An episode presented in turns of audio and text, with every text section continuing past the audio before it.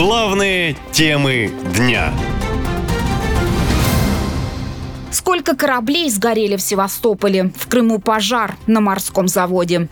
Атака по Черноморскому флоту в Севастополе в ночь на 13 сентября стала одной из самых мощных за все время СВО. Дело в том, что под удар попала подлодка Ростов-на-Дону. Она одна из самых современных у России. Ее спустили на воду в 2014-м. Подлодка может запускать крылатые ракеты «Калибр», говорит военный эксперт Юрий Федоров. В Черноморском флоте шесть таких подводных лодок. Ну вот одна, одна повреждена, похоже тоже. И поврежден э, большой десантный корабль, который там же в этом самом судоремонтном заводе находился в сухом доке, его ремонтировали. Э, ну, степень повреждения того и другого корабля, в общем, э, непонятна. Опять же, это означает, что Севастопольская морская военно-морская база находится весьма уязвима, находится под, как говорят военные, огневым контролем вооруженных сил Украины. Севморзавод – это одно из старейших предприятий Севастополя. После 2014 года Россия национализировала его и передала в аренду предприятию ОАО «Звездочка», говорит военный эксперт Павел Лакейчук. Это на севере такое основное предприятие военно-промышленного комплекса по, по ремонту и производству судов.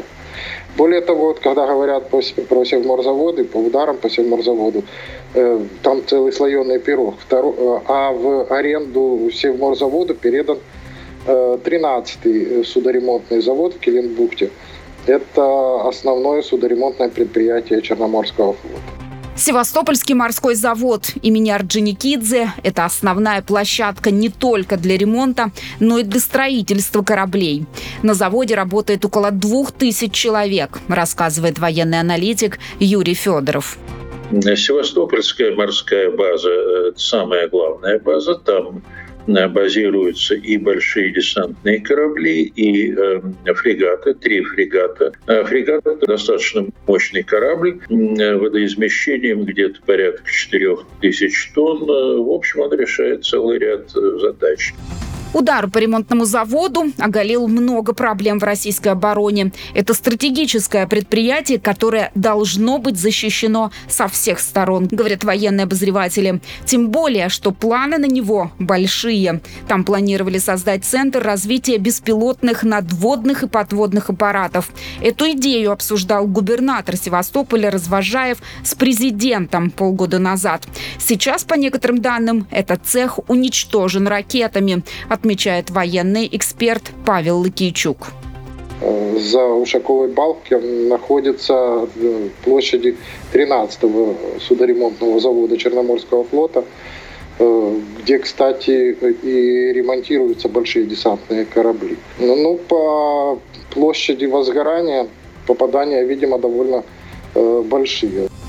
Вообще, по подсчетам расследователей проекта «Орикс», с начала СВО в России повреждено или уничтожено 16 кораблей, в том числе ракетный крейсер «Москва» и большой десантный корабль «Саратов». Два из поврежденных до сегодня кораблей – десантные. Один получил пробоину в марте прошлого года во время удара по порту Бердянска, а второй – в августе этого года во время удара морскими беспилотниками по целям недалеко недалеко от Новороссийска. Наша лента. Коротко и ясно.